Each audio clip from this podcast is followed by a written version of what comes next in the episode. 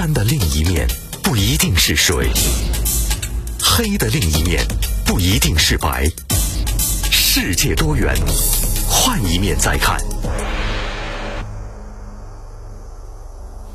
好，继续马青观察。我们再来说说两种最近在舆论场引发争论的这个贷款啊，一种叫彩礼贷，一种叫坟墓贷。社会舆论一片哗然，就觉得这这样的贷款实在是太辣眼睛了。有的人讲到了彩礼贷和墓地贷的时候呢，都觉得这个貌似是解决结不起婚、下不起葬的难题，实际上是变相的迎合天价彩礼和高价墓地的陋习。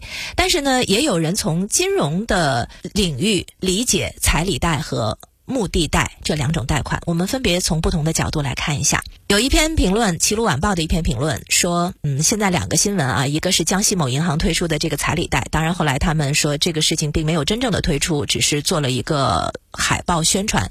第二个呢是墓地贷，就是云南昆明有一个陵园和当地的银行也推出了这个这样的一个贷款，不过后来因为引发了热议，也都。双方都把这个事情给撤掉了。在我国，彩礼是以一种婚礼习俗而延续至今的。娶妻纳彩最初的出发点是对爱情和婚姻的承诺。那墓地呢，是人生的最后归宿，也是入土为安传统观念的一种刚性需求。中国素有礼仪之邦之称。那所谓礼仪，礼才是本，仪是末，就是仪是来表现礼的。彩礼贷、墓地贷打着传承文化、缓解资金压力的幌子，看上去好像是在解决难题，实际上呢，却是在巩固和迎合陋习。要知道，带来的婚姻不能作为婚姻和睦的保证金，带来的高价墓地更不能显示对逝者的悼念到底有多深。生活需要仪式感，但是欠下的真金白银却会让甜蜜变味儿，让孝心透支。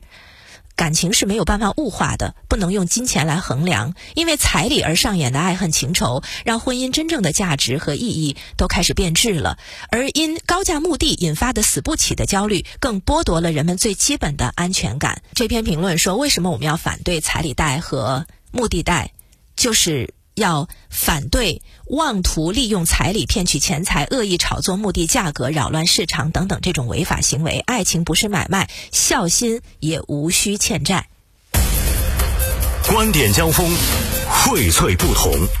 我的评论不是为了说服你，而是告诉你另一种可能。马青观察。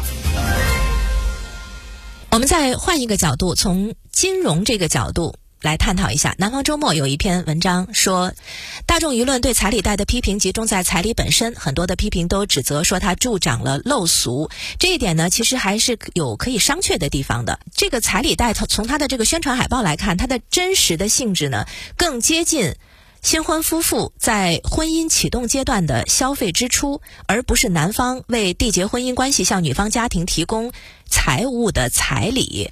彩礼贷的奇葩之处，它倒还不是助长陋俗，它是协助作弊。为什么呢？如果他真的是为彩礼而贷款的话，因为彩礼它本来是女方来衡量男方的经济能力的，结果因为彩礼贷就效力大减了。更不合理的是，这个本该是男方承担的支出，却成了婚后男女双方要共同还款的义务，这是有悖商业道德的。金融机构的市场行为应该让经济信息更加真实，而不是协助一方粉饰自己的经济能力转嫁自己的经济义务。彩礼贷的另一个奇葩之处，就是它不合理的身份歧视。因为在那个彩礼贷的海报当中，它规定贷款人要满足三项条件：二十二周岁以上，连续工作时间不少于十二个月，情侣一方需要行政事业单位的正式员工。彩礼贷的前两条标准可能还是合理的，但是限定其中一方是行政事业单位的正式员工，这有什么依据呢？难道说外企、私企、个体户、自由职业者的金融信用就天然低于吃公家饭的吗？尽管在中国消费贷领域这种歧视普遍存在，但是这么堂而皇之的默认吃公家饭的高人一等也太扎心了。彩礼贷曝光之后，某某银行反馈说实际发放很有限，行政事业单位员工他们为他们量身定做了这么一个金融福利，可是可。是人家用不上，这已经是奇葩中的奇葩了。那么仔细的冷静分析一下，作为消费贷的基本风控是很成问题的。